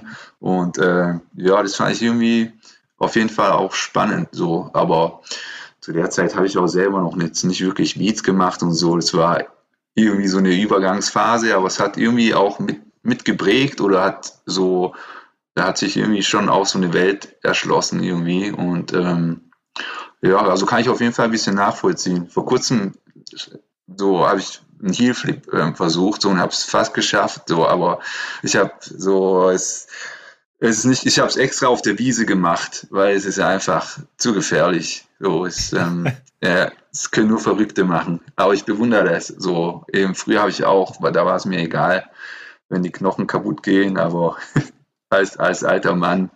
Ich habe vor zwei Wochen erst eine Line gefilmt, wo ich einen Heelflip mit dem Heelflip anfange. Ja. Und so, und deswegen, ja, ich fahre immer noch Skateboard tatsächlich. Okay. Das ist immer das Freiheitsgefühl einfach. Mein Vater wollte es mal wegwerfen, so ich habe es gerettet, aber es ist nicht mehr im Einsatz. Für mich war halt Skateboarding, guck mal, ich habe äh, ähnlich, und das ist komisch bei mir, ne? ich bin ja auch so New York geprägt. Ähm, für mich ist Skateboarding äh, als auch Hip-Hop extrem New Yorkisch. Also ich habe diese Seite und Philadelphia war auch sehr wichtig. Ähm, so das war so mein Ding. Ich habe so diesen diesen ähm, Santa, also diesen ganzen West Coast Kram, sage ich jetzt mal so auch musikalisch zu der Zeit, gerade Anfang der 90er war nicht so mein Ding am Anfang. Obwohl ich natürlich auch vom Breaken hat man die Sachen gehabt und hat man auch mal auf dem Snoop äh, Bounce oder so irgendwas gemacht, ne, gelockt oder so. Aber in der Regel war das nicht die Musik, die ich freiwillig gepumpt habe, sondern das war dann, wenn wir alle getanzt haben, dann lief das halt. Oder wenn, wenn Homies von mir im Bus saßen, äh, wir haben eine Mannschaft irgendwo hingefahren, Fußball, und dann haben die, äh, die Homies halt einfach dann sowas gespielt, Tupac, whatever. Also ich habe das früher nicht so direkt gepumpt. Ich war immer so an, an den B-Seiten, an so anderen Sachen interessiert. Und über diese Skate-Videos, weil ich halt mit 13 angefangen habe, kam ich eben zu solchen Crews wie Hieroglyphics, aber auch A Tribe und sowas, was jetzt nicht mehr so per se irgendwie krass im TV lief. Ich kann mich erinnern, dass schon einiges Gutes war, auch wie Buster Rhymes, Wuha und solche Dinge waren so auch prägnant, dieses Video und so, 96. Aber ähm, es war auf jeden Fall eine Zeit, wo ich halt persönlich auch den ganzen mein Bruder ist dann eher so rockmäßig geprägt auch. Der hört auch Blues, spielt Blues, der ist zum Beispiel auch gerade hier. Und der ähm, ist dann so auch tatsächlich mehr der Skateboarder, der so aus mehr so LA, Surfen, ne, so in die Richtung ist. Und auch so mit so Rocker-Stuff und sowas, während ich halt so komplett der Hoodie, Skateboard, Schlägerei mäßig, so, ne, alles ist Raw, Graffiti ähm, und Raw Spots und nebendran sind die Junkies und, und überall halt da skaten, wo die Leute halt schon gar nicht erst rumlaufen, so. Und da halt fühlt man sich voll wohl, weißt du, weil keiner kommt und sagt, hier kannst du nicht skaten. Und diese Dinge halt. Und dann hat man immer so verschiedene Situationen, wenn man auch in Großstädte gefahren ist, als kleiner, auch wenn man früher bei uns, ne, das ist einfach so ein Freiheitsgefühl gewesen, auch sich zum Teil halt mit so vielen Dingen identifizieren und, und so viel neue Gesichter kennenlernen und jedem Skateboarder, den du irgendwie begegnest, hast du gleich irgendwie einen Vibe und so und kannst direkt fragen, ey, du kennst eigentlich mehr oder weniger gleich die ganze Stadt und wo du hingehen musst und so singen. Das finde ich einfach so essentiell. Deswegen war es für mich auf jeden Fall sowas wie die, wie die Hip-Hop-Kultur, weil ich habe das ja gleichzeitig auf der Straße gelebt, habe meine Beats gebaut, habe News gerappt und so. Und für mich war das nie so dieses, yo, Skaterboy, Sunny, Surf oder sowas, ne? So dieses, auch weil es dieser Song von Avril Lavigne rauskam, das war der Horror, Alter, für so, so Leute wie mich ist das dann so voll das Schlimmste überhaupt, so, so Emo-Skate.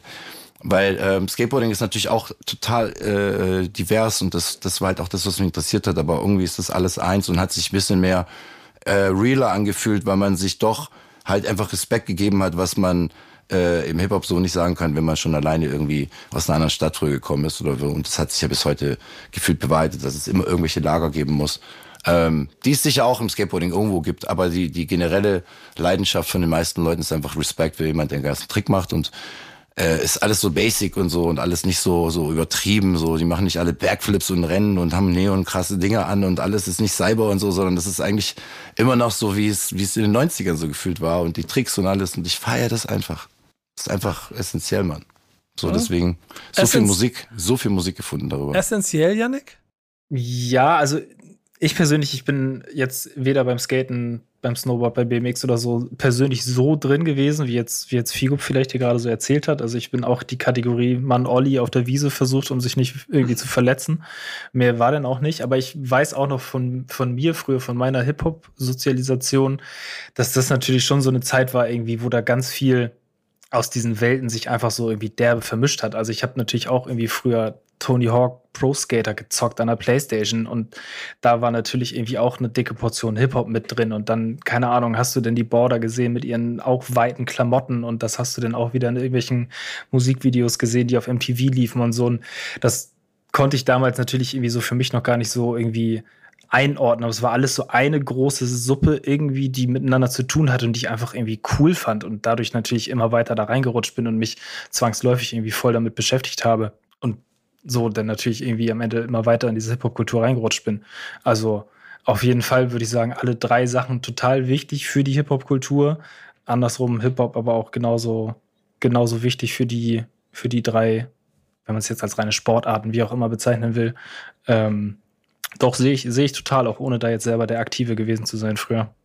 Guck mal, ganz kurz, drei, drei Dinge sozusagen, ganz kurz drei Dinge, die mich halt äh, total geflasht haben beim Hip-Hop, waren halt die, dass man, wenn man jetzt nicht mit der Musik noch nicht bekannt ist und noch ein, ein Newbie ist und so, man konnte trotzdem reisen durch Hip-Hop und Skateboarding halt, wenn man zum Beispiel einen anderen Skatepark in eine andere Stadt fährt mit seinen Freunden oder so, man lernt Leute kennen. Äh, wenn man malen geht, ja, oder B-Boy war, dann war man auch unterwegs. Und das, ist, das sind so diese, diese Essenz von, von so Jams irgendwie, ne? Hat halt das Skateboarding auch eigentlich eins zu eins, nur dass es am Nachmittag halt ist, wo auch Musik läuft, wo halt nicht die Leute rappen, aber dann ihre Tricks machen. Also so blöd das jetzt klingt, so banal das klingt, das hat halt für mich echt ich hab's ja und ich lebe es ja immer noch und es ist, es ist da, da, ist kein großer Unterschied drin in der Art und Weise, wie man eine Community hat, ja, weil ich rede ja von Community und nicht nur von Business, also dann von von etwas, was einen prägt, auch um was, wo man sich zu Hause fühlen kann. Ne? Man kann ja auch komplett was anderes machen und sich da trotzdem komplett zu Hause fühlen. Ja, also man kann ja ein Technologie sein und trotzdem mit Skateboarden fahren und freiwillig Musik hören und mit Leuten malen gehen und so. Weißt du, was ich meine? Also das ist ja nicht. Und das fand ich eben cool, was du gerade gesagt hast, dass das früher so ein, so ein Pulk aus so viel Vermischten war. Es gab eben diese Zeit und das ist das, was mich am meisten halt eben geprägt und geflasht hat, auch in der musikalischen Vielfalt in Hip-Hop. Mitte der, Mitte Ende bis Ende der 90er, wie unterschiedlich Alben klangen nach wie vor, wie unterschiedlich verschiedene Künstler, verschiedene Beats, verschiedene äh, Images hatten, wenn man es heute so sagen würde, ja. Und ähm, das ist das ist einfach das, was auch wie gesagt in Skateboarding sich auch widerspiegelt durch eben den Punkrock-Aspekt, durch den äh, ähm, mehr Indie-Aspekt, durch den den Hip-Hop-Aspekt, der vielleicht eher moderner ist äh, und Bling Bling. Gibt's auch solche Skateboarder, es gibt aber auch eben äh, totale äh, Oldschool Skateboarder, also es gibt so alle Styles halt auch. Und da ist es ja auch so, dass die, der Oldschool gerade zum Beispiel eine Renaissance hat in Board-Shapes und solchen Sachen, in Tricks und so. Und da diskutiert man nicht die ganze Zeit so drüber, ob das jetzt cool oder nicht cool ist oder ob das jetzt ange, weißt du, ob das so eine, sondern man macht's halt oder man macht's nicht. If you, if you can do, you can do. Und so gehe ich mit dieser Essenz, gehe ich persönlich eigentlich auch an Hip-Hop ran. Also, das ist so das, warum ich auch so eher, ja, viel mache, weil Skateboarding bildet mir halt so viele Möglichkeiten äh, aus der Ansicht heraus. Was wolltest du gerade sagen, Nico? Entschuldige. ich arbeite schon an den nächsten Überleitungen gerade. Weil das Schöne ist, wenn man dir dabei zuhört und vor allen Dingen auch bei deinem Thema, dass dieser äh, Enthusiasmus und die Liebe für diesen Bereich auf jeden Fall voll zu erkennen ist. Ich selber habe nie geskatet. Ich war einmal mal mit dem Snowboarden, weil das, ich formuliere es mal so, wirtschaftlich nicht so ganz im Rahmen war. Ähm, äh, und äh, dann in der Zeit war ich einfach Aber ich dann keine Zeit mehr dafür hast hatte. Du das, hast du das New York-Video äh, auf dem Schirm? Das, das ganz besonders, also New York Mixtape, das, das, ja. ähm, das Skateboard-Video. Ja. ja. Das hast du auf dem Schirm. Ja. Das ist ja sozusagen der Peak von dem, von dem, was so passiert ist mit den Stretch, Stretch and Bobito Sachen und all die ganzen Dinge. Also, ne, dieser Impact, genau diese Zeit, genau das ist eigentlich so die Essenz, wo, wo ich, sage ich mal, Crackpack äh, hingehen will. So, ne? Das ist so das. Deswegen frage ich auch, ähm, ob, ob du so Sachen kennst, weil dann, dann weißt du ja schon ziemlich gut Bescheid. Also dann ist es ja nicht so weit weg. Weißt du, was ich meine? Vielleicht nicht in der Häufe, aber von den Peaks, die kennst du ja. Wir kriegen ihn heute nicht eingefangen. Ich war ja mittendrin gerade zu erzählen. Und genau der Punkt ist ja, also ich habe es nie, ich habe nie Skate, ich habe nie, hab nie gesnowboard, ich habe nie aktiv daran teilgenommen. Und das Interessante an dieser Welt ist, finde ich, dass sie musikalisch ja nicht 100% in die Kultur zu implementieren war, weil es auch da ganz andere Ansätze gegeben hat. Aber Attitude und äh, auch so ein bisschen Edginess in den Welten, in denen sie diese, diese Subkulturen selber quasi sich mit erhoben haben, hat ja eine krasse Parallele. Und deshalb kann ich diese auch genauso fühlen und verstehen und von Ästhetiken, von denen wir heute sprechen, die alle zur Hip-Hop-Kultur hören, die keinen äh, Stigma Traumata mehr ähm, standhalten würden, die in den 90ern irgendwie stattgefunden haben, sind das genau diese ersten Schritte, die dafür geführt haben, dass einfach klassische Schachteldenken sich erweitert hat. Und deswegen ist da, also, da, es gibt einen Grund. Ich verstand, ich stand ja, wie gesagt, einmal in meinem Leben auf Schnee mit etwas, das mich runterrutschen lässt. Es gibt einen Grund, warum ich mir ein Snowboard, alle haben, Decker, nein der, der Skilehrer, nein, der Verleih, nein, nehmen Sie, nehmen, Herr Backspin, nehmen Sie bitte, nehmen Sie bitte Skier. Und ich so, nein, auf gar keinen Fall. Auf, ich brauche dieses Ding, weil es sieht cooler aus. Und entsprechend habe ich auch mit, einem leicht angebrochenen Finger dafür bezahlt, aber es, es war es war es wert. So, deswegen 100% Co-Sign an der ganzen Geschichte. Definitiv.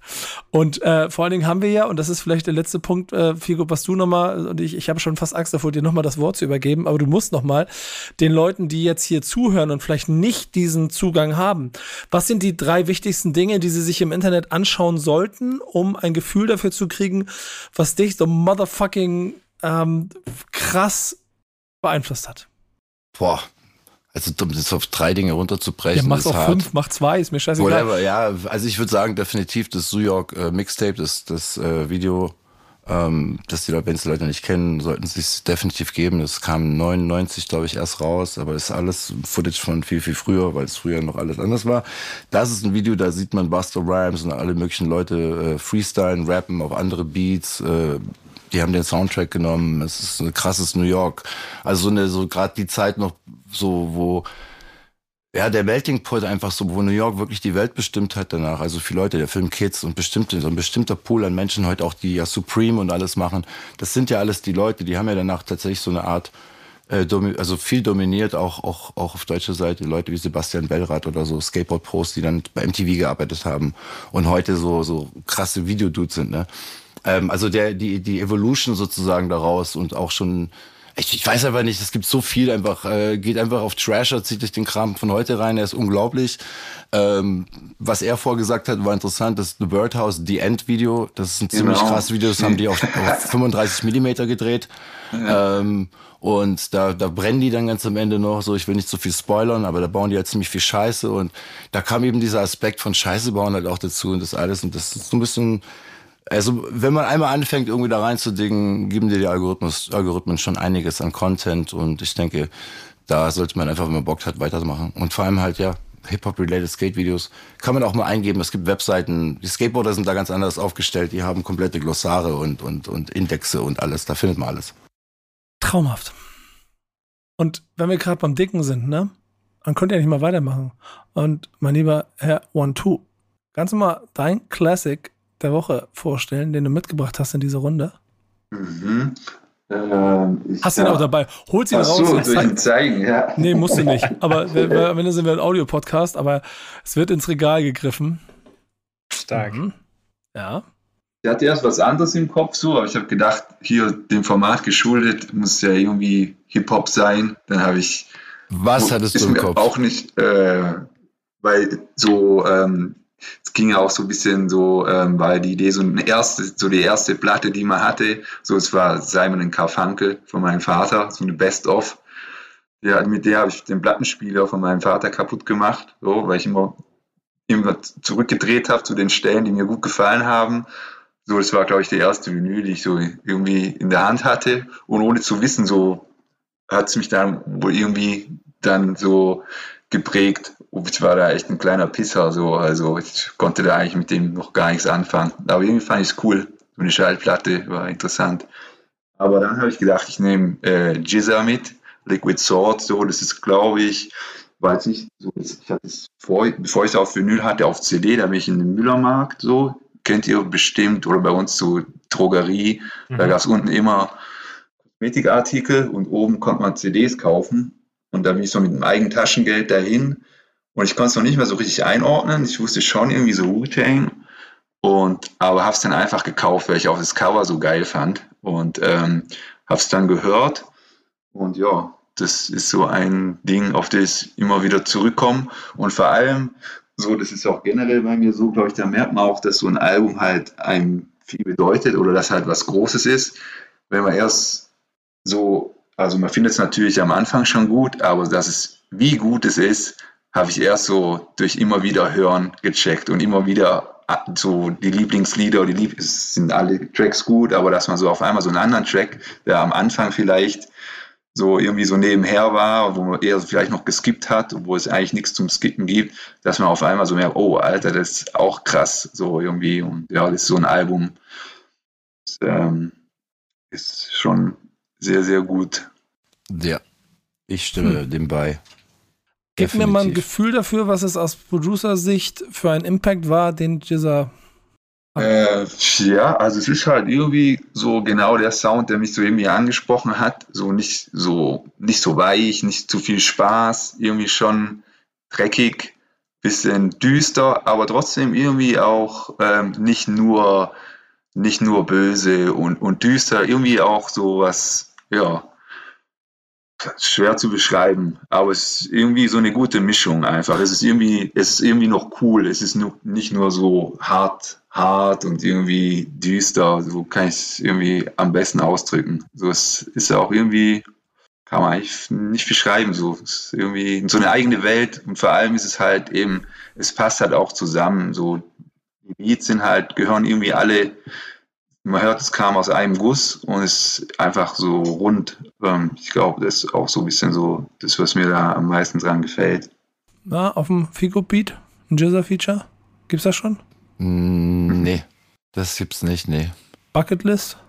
Ähm, also Jizzer wäre schon definitiv einer von denen, auf die ich echt Bock habe, weil er einfach immer solide und immer so so wie der Vater von Wu-Tang so ausgestrahlt, so wie der große Bruder, wie der große Cousin, ich weiß nicht, der so eine Art Souveränität hat, die äh, bei den anderen so nicht rüberkommen müssen, die sie auch nie so verkörpert haben. Ähm, und ich finde es auch geil, dass man eben immer noch so ein bisschen seinen 80er Rap-Style, so den, weißt du, den Early, weil er war einer der älteren, dass man den immer so ein bisschen auch rausgehört hat und immer noch so ein bisschen die Betonung der Wörter. Das ist also ähnlich bei Tony L. So, Jizzer ist so der Tony L, so auf, also umgekehrt. Das, können wir bitte das Zitat benutzen? Die, die, bitte alle kurz mitschreiben. Jizzer so, ist der Tony L vom Wu-Tang Clan. ja, genau. Jizzer okay, ist der Tony L vom Wu-Tang Clan, genau. Ähm, Zitat und, ist fertig. Und ähm, ja, ich find's auch cool, was er macht. Also so als, als äh, Professor ist er doch mittlerweile, oder? Ähm, also er ist auf jeden Fall ein ordentlicher Mensch. Er macht irgendwie so Science-Zeug, irgendwie so ein bisschen so, ich glaube, so im Physikbereich und so, aber ich weiß jetzt nicht, wie professionell oder wie, ob das mehr so Hobby ist, aber ja. Ich glaube, der ist schon irgendwie, ich glaube, der hat schon irgendwie äh, irgendwelche Degrees und so. Also ich glaube, der ist nicht nur einfach Freestyler immer. Ich glaube, der hat da sich schon extrem gewidmet. Ich glaube, der ist irgendwie Doktor oder irgendwas mal geworden. Hat vor ein paar Jahren kam mal irgendeine eine Nein. Auf jeden Fall Jizza, super dope, richtig, richtig nicer Typ. Der Herbie, der Herbie Hancocks äh, des Hip-Hops. So ein bisschen. Stark. Weißt du, finde ich. Bin mal gespannt, wie du ähm, im Vergleich zu Genius Jizza dein Classic einordnest. Puh, also ich würde sagen, ich habe ja, war ja schon mal hier, eigentlich. ich war er ist vielleicht, vielleicht drüber. Ich weiß nicht, hat, hat Jizza das selber auch produziert? Oder war das RZA? RZA hat das komplett produziert. Okay, das ist, das ist noch die, das eine gute, gute alte RZA. Ich mache alles. Fünf Jahresvertragzeit. Ah ja, weiß ich leider nicht mehr. Ähm, ja, also ich würde sagen, ähm, also ich habe Dred Scott, Breaking Comps, äh, mir rausgesucht, weil ich habe ja schon, glaube ich, ein, zwei Mal hier Sachen gemacht und damals, glaube ich, Temple of Boom genannt von Cypress Hill und, und so weiter. Ähm, ich wollte auf Breaking Coms zurückgreifen, weil ich es ist so ein Album von einem Rapper, der später zwar auch noch mal irgendwie EP oder irgend sowas rausgedroppt hat, vielleicht auch mal eine Single und so, aber er hat sich eigentlich selbst produziert und später seine Frau Adriana Evans, ähm, richtig geile R&B-Sängerin, also eine tolle R&B-Sängerin. Ähm, und ähm, der hat einfach so, so einen geilen Smack. Der erinnert mich so ein bisschen an Q-Tip von den Produktionen und so. Es ist so ein bisschen, aber es bounced auch ein bisschen mehr. Und ich finde das Album mega gut. Das ganze Album kann man von oben bis unten sich anhören. Es ist verdammt gut geschrieben. Es ist also nicht nur coole Beats, sondern es hat wirklich gute Songs. Der Song Liar ist mega. Der Song ähm, ähm, Check the Vibe mit seiner Frau Adrian Evans ist mega. Back to the Old School ist ein mega cooler Skit, weil er äh, sagt so, yo, wer kommt er selbst zu sich ins Studio und sagt, scheiße Mann, die Drum Machine ist broke. Und äh, so, ja, aber wir wollten doch aufnehmen, ja, aber fuck, was machen wir? Ja, ich dachte mir, vielleicht mache ich einen Beatbox und dann macht er so einen coolen Skit so und, und sollte so Dinge. Ich finde das Album einfach genial. Das ist von oben bis unten nur Banger. Also wirklich ähm, was kannst du auflegen? Das ist so die Mucke, die du auf dem Dancefloor nachts auflegen kannst, wo die Leute auf jeden Fall dancen und so und, und Kopfnicken und sich gut fühlen. So. Und das ist ein super Album, mega geil. Finde ich, finde ich äh, sehr underrated von ihm, 1994. Und hat, glaube ich, fast keine Features, also seine Frau. Ähm, und ist selbst produziert und ist ein mega Album einfach. Und es gibt, glaube ich, einen Song, der da ein bisschen bekannter war, der war Back in the Days. Ist auch direkt so, fängt das Album auch an, da hat er auch ein Video dazu. Und Check the Vibe gab es auch ein Video. Auf jeden Fall ist das ein super Album. Kann ich nur empfehlen, wenn man gute Laune haben will. Ein tolles Album, was ich auch finde, finde auch sehr gut für Female, für, für Frauen eignet, für weiblichen, weibliche Hörer. Ähm, weil es einfach ein tolles Album von einem sehr, sehr Top-Produzenten ist, der später auch als Produzent mehr aufgetreten ist. Aber Dred Scott, Breaking Coms. Fand ich stark. Im Vorfeld der Sendung hast du mir noch gefragt, muss der Classic bekannt sein? Dann meinte ich so, nee, muss er nicht sein. Dann kam sie, okay, dann nehme ich Dred Scott mit. Da habe ich gesagt, okay, ich persönlich kann das überhaupt nicht. So habe denn jetzt, ich habe es noch nicht geschafft, das einmal komplett zu hören, aber durchgeskippt und ich kann das, was du jetzt eben gesagt hast, nur unterschreiben. Ähm, bin sehr gespannt, da nochmal richtig intensiv reinzuhören. Ja, das ist ein super tolles Album. Nicht, Ganz nicht auf dem Schirm gehabt. Richtig, richtiges Classic-Hip-Hop-Album, würde ich sagen. So, wenn man Hip-Hop hören will und das, das betzt, so richtig bam, bam. und, und wenn man es hört, wenn man es hört, kriegt man die Brücke zu deinem, äh, zu dem, was dich antreibt, auf jeden Fall. Ich fühle das, 100% Unter anderem, ja. Es ist einfach, guck mal, mich hat irgendwann mal so nach, ich weiß nicht, das kam vor elf, zwölf Jahren, diese Zeit 93, 94, auf einmal, da kamen so ein paar Alben wieder mir entgegengeflogen, die ich einfach nicht mehr auf dem Schirm hatte, so persönliche Geschichte, wie auch immer. Und das hat so einen Impact auf mich wieder gehabt, dass ich dachte, damn, ich habe den Sound eigentlich so mal gefeiert, aber selber nie so gemacht in dem Sinne. Und da habe ich dann nochmal einfach so ein bisschen mehr Inspiration dann da rausgeholt. Aber ja, es ist auf jeden Fall eine, die 93er, 94er Zeit generell war eigentlich ziemlich dope. Finde ich gut. Stichwort 93er, 94er und Stichwort Jizza. Ähm, alles so Sachen, die ganz nett sind. Wenn man die zusammen in einen Mixer packt, entsteht oh, Überleitung des Todes, das größte, vielleicht, vielleicht das größte Album ja. dieser Epoche. Ja. Auf jeden Fall eins der, also ich glaube, da kann sich ungefähr jeder dieser Epoche Top 3 Alben auf All Time. Und Spoiler Alert, ich bin ein großer Fan der Serie äh, Wu-Tang Saga. Mhm. Ähm, Nicht schlecht. Bin alle drei Staffeln durch. Ähm, der, Protagonist, die Hauptrolle spielt ja RZA, der gibt ja das ziemlich oft um die Ohren. Also angefangen bei äh, ganz vielen Sachen und Geschichten rund um die Crew, die du da lernst, lernst du vor allen Dingen, dass RZA einfach Master ist, dass er einfach der größte aller Zeiten ist. So. Und du lernst das übrigens mit den fünf Jahresverträgen. Aber das nur am Rande. Worüber ich rede, ist unser Classic der Woche. Und äh, Janik, jetzt bin ich mal gespannt, weil ich möchte gar nicht so viel zu sagen. Ich möchte mal, mal von dir mal hören, wie du diesen Classic entsprechend huldigst. Ich glaube, das ist wirklich so ein Classic. Ähm, da braucht man jetzt gar nicht so groß viel mit irgendwie Facts kommen. Also es geht natürlich äh, um das Debütalbum vom Wu-Tang Clan, Enter the Wu-Tang, äh, 36 Chambers, was am 9.11. 30 Jahre alt wird. Ähm, eins der einflussreichsten Hip-Hop-Alben aller Zeiten, kann man glaube ich sagen, nicht nur dieser, dieser Epoche. Ähm, damals New York wieder zurück auf die Karte gebracht und in diversen besten Listen, Top 500 Alben all time vom Rolling Stone und so weiter und so fort aufgeführt. Ähm, und glaube ich aber viel entscheidender für ganz, ganz viele Leute einfach ganz persönlich ein sehr, sehr wichtiges Album aus diversen Gründen. Ähm, für mich eins der, der wenigen Classic-Alben, wo ich wirklich sage, okay, schade, dass ich nicht live miterlebt habe, als es rausgekommen ist, weil ich es wie so viele Classics irgendwie klar aus der Zeit, so weil ich da einfach ein paar Tage zu jung für bin, einfach nachgehört habe ähm, und nicht live dabei sein konnte, als es rausgekommen ist, aber trotzdem irgendwie für mich immer noch ja einfach verstehe, was was für viele Leute, glaube ich, dieses Album einfach ausmacht. Ähm, deswegen, ja, nicht zu Unrecht äh, eins der, der wichtigsten und wahrscheinlich äh, besten Alben Rap-Alben, die hier rausgekommen ist. Ich würde mal interessieren, Nico, und bei dir, bei unseren Gästen, was eure, eure Verbindung zu diesem Album ist. Was, was ihr persönlich darüber denkt. Weil, Jan, also, Jan, fang mal an. Bitte. Ja, ähnlich. So mein, mein Classic ist ja eigentlich äh, der, der kleine Bruder oder die kleine Schwester davon. Daher, ja, ist für mich auch so auch eins, was man immer noch hören kann und vielleicht so was besonders dran ist, es ist immer noch eben zeitlos. So, es ist immer noch, es hört sich nicht für mich gar nicht unbedingt nur so nach 90er an. So irgendwie, das, da sind auch moderne Sachen drauf, dass da einfach nur irgendwelche Loops genommen wurden. So, es könnte auch jetzt so entstanden sein. Und ähm, ich glaube, darum ist es auch einfach so gut. Es ist, ähm, da passt alles zusammen. So, da ist ein Faden da, da ist nichts zusammengewürfelt. Da macht irgendwie alles Sinn. Und eben, und es hört sich nicht alt an, es hört sich nicht neu an. Es, ähm, ja, kann man nicht viel dazu sagen. So ist einfach, einfach perfekt. Na, Figop? Also, pff, brutal. Also es ist einfach brutal. Dich, dich, am Ende dieses Formates bei so einem Album so wortkarg zu erleben, ist ja quasi. Brutal. Boah, bruh. Es ist brutal. Ich, ich finde es brutal. Ähm, von Solo-Joints über von Method bis, bis äh, auch, auch so die, die, die mehr underrated MCs, die ja dann später nicht so den Film und großen Erfolg hatten. Ähm, oder so Charakter krass dargestellt haben, wie es jetzt Ghostface, Rake One und so waren. Ähm, aber es ist ein brutales Album. Ich persönlich finde ja danach, was danach ja noch passiert ist, dadurch ja eigentlich viel krasser, eigentlich Cuban Links zum Beispiel. Äh, so, das, das ist so für mich so eigentlich so das, das, das most grimy, heftigste, wo sie so, ich weiß nicht, wo man so, so, das, das ich denke so mal so, wenn ich das Album höre, höre ich immer so die Fortsetzung von, von 36 Chambers. Ähm, und ich finde Cuban Links ist einfach so krass und ich finde auch Jizzo und so, also eigentlich alles voll gut. Ich finde, das irgendwie passt. Das ist ja ähnlich mit dem Output, so wie wir heute arbeiten und so, wie RZA ja machen wollte, ne?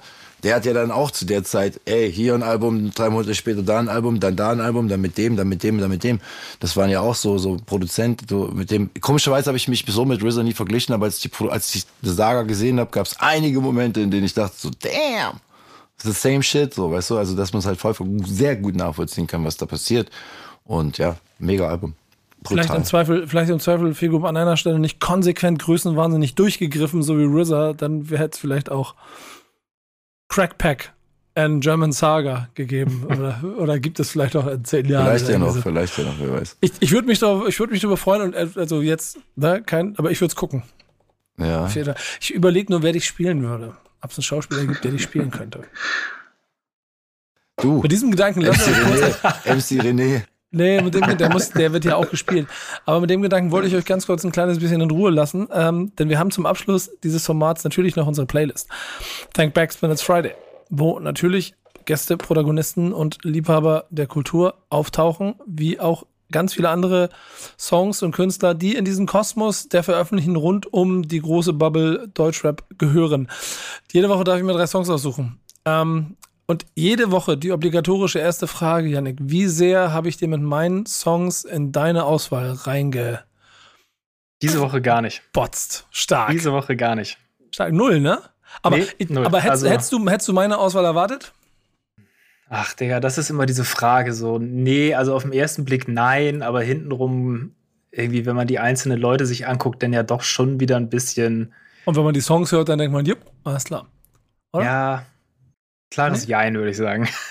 Ja, aber ich, ich fand's total geil. Also ich, ich habe ich hab auch irgendwie, ich merke beim Hören der Playlist, ich habe jedes Mal einen anderen Mut. So habe ich dieses Mal mich quasi in so einen schon so, kann ich das? Doch.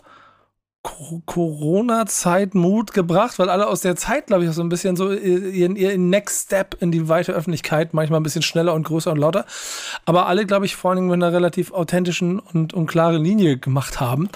Ähm, und jetzt sind sie alle da. Und jetzt sind sie Teil der Playlist. Lugatti und Nein mit Louvre.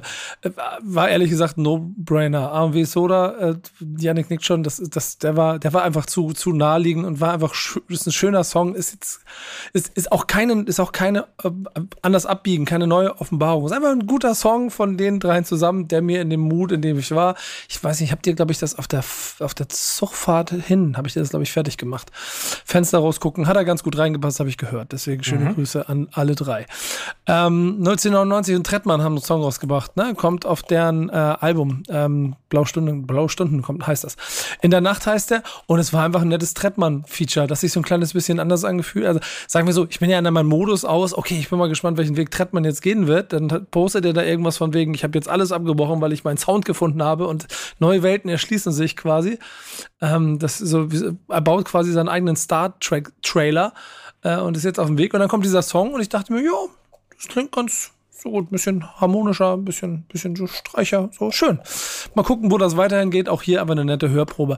Und am Ende ist einfach das Sample ehrlicherweise das gewesen, das mich dahin gebracht hat. Denn BRZ hat einen Song rausgebracht, der ist Crash Dummy und das ist von Where's My Mind gesampelt von Pixie. Ähm, das Original ist einer der schönsten Songs, die, glaube ich, je, also auch ich, liebe Leute, könnt ihr euch vielleicht nicht vorstellen, aber auch ich höre mal andere Musik als Hip-Hop. Nice. Äh, ja. Hopefully. Hopefully, alle. Ja, ne, wer Hip-Hop äh, äh, macht und Hip-Hop hört, betreibt Inzest. Und, ähm, aber da bin ich schon so ein bisschen, da bin ich nicht so ein, so ein Deep Digger, da, da geht es auch mehr um Gefühl und ich bin auch, fisch auch gerne einfach bei den oberen Songs, die allgemeingültig bekannt und beliebt sind und der gehört natürlich dazu. Und das finde ich ist aber eine der stärksten Nummern. Die hat genauso einen Modus, wenn ich die anmache, dann bin ich da. Und das hat mir BAZ ein kleines bisschen mitgegeben, deswegen war das meine Nummer drei. Janek. Ja, sehr schön. Ich habe mir im Gegensatz zu dir nicht ganz so die großen Namen rausgesucht, ähm, aber auch drei sehr stabile Songs, wie ich finde. Ja, Nummer ja, eins ja. ist äh, Dave mit Hamburg Ost. Ähm, das ist so ein, ja, so ein durch die Nacht Autofahr-Song, finde ich irgendwie. Äh, es gibt da einen ganz nice Visualizer zu bei YouTube. Ist kein richtiges Musikvideo, aber der unterstreicht das Ganze nochmal, diese Stimmung irgendwie. Ähm, kommt sehr, sehr cool rüber für mich, mag ich sehr gerne. Song Nummer zwei ist äh, Dea BBZ mit 180. Und das ist so ein Song, den habe ich einfach gefeiert, wie sie da rüberkommt, so ihre, ihre Attitude. Das ist so, ja, es ist so ein bisschen Mittelfinger hoch, ich bin die Geilste. Und das, das hört man, das, das feiere ich, finde ich einen sehr, sehr starken Song. Ähm, sie war vor kurzem auch bei uns im Interview mit Johanna, also kann man sich auch gerne nochmal geben hier bei Spotify Podcast Interview. Ähm, sehr, sehr cool, da bin ich sehr gespannt, was da in Zukunft noch so kommen wird. Und äh, Song Nummer drei ist Harvey Dent, HTN, Nali und Malik. Ähm, ja, Kopfnicker, Laidback, sehr, sehr stimmig, sehr, sehr schönes Ding. Finde ich einfach von, ja, in, in der Dreierkombi einfach eine sehr runde Sache. Ähm, Habe ich sehr gefühlt und deswegen hier mein dritter Song diese Woche. Ich finde es eine schöne Auswahl. Ich weiß nicht, ähm, wie es euch da draußen geht, aber das ist das Schöne an dieser Playlist. Ihr kriegt alle Facetten. Und ich bin mir ziemlich sicher, dass wenn wir äh, von euch wieder neue Sachen haben, dass auch die wieder in dieser Playlist laufen. Äh, One Tour, die bin ich mir nicht ganz so sicher, weil ich habe eben noch mal kurz in mein E-Mail-Postfach geguckt und es ist immer noch kein Link zum Album angekommen. Ich habe, ich hab, komisch. Ich dachte, es wurde. Jetzt weißt du, warum wir, jetzt weißt du, warum wir nie da am Start sind, weil wir immer vergessen, Links zu schicken, Mann. Achso, ich hätte das auch noch machen sollen. Ups. Conway kriegt seinen deutschen Part einfach nicht fertig. Deswegen ja, reicht sich für die Playlist. Ich, ich mach, ich mach nur Witze. Ich mach nur Witze. Aber ich freue mich sehr, dass ihr hier wart und ich freue mich sehr auf all das, was ihr gemacht und danke für das, was ihr gemacht habt, inklusive Gast hier sein. Danke. Ich, hoffe, ich hoffe ihr hattet ein bisschen Spaß. ja. Ich danke auf jeden Fall auch. Ich hoffe, ihr da draußen habt was gelernt. Und wenn ihr jetzt im Internet unterwegs seid, ne, guckt euch dieses zu York Mixtape an, hört die Sachen yes. von unseren Gästen, dann habt ihr genug zu tun bis nächste Woche, wenn es wieder heißt Backspin Stammtisch. Bis dann. Schöne Woche. Macht's gut. Stammtischmodus, jetzt wird laut diskutiert. Ist auf dem Stammtisch, Stammtisch, wer dabei bleibt, amtlich. Stammtisch Phase. Denn heute brechen sie noch Stammtisch verholen. Ich heule mich an meinem Stammtisch aus. Backspin. Backspin. Backspin. Backspin.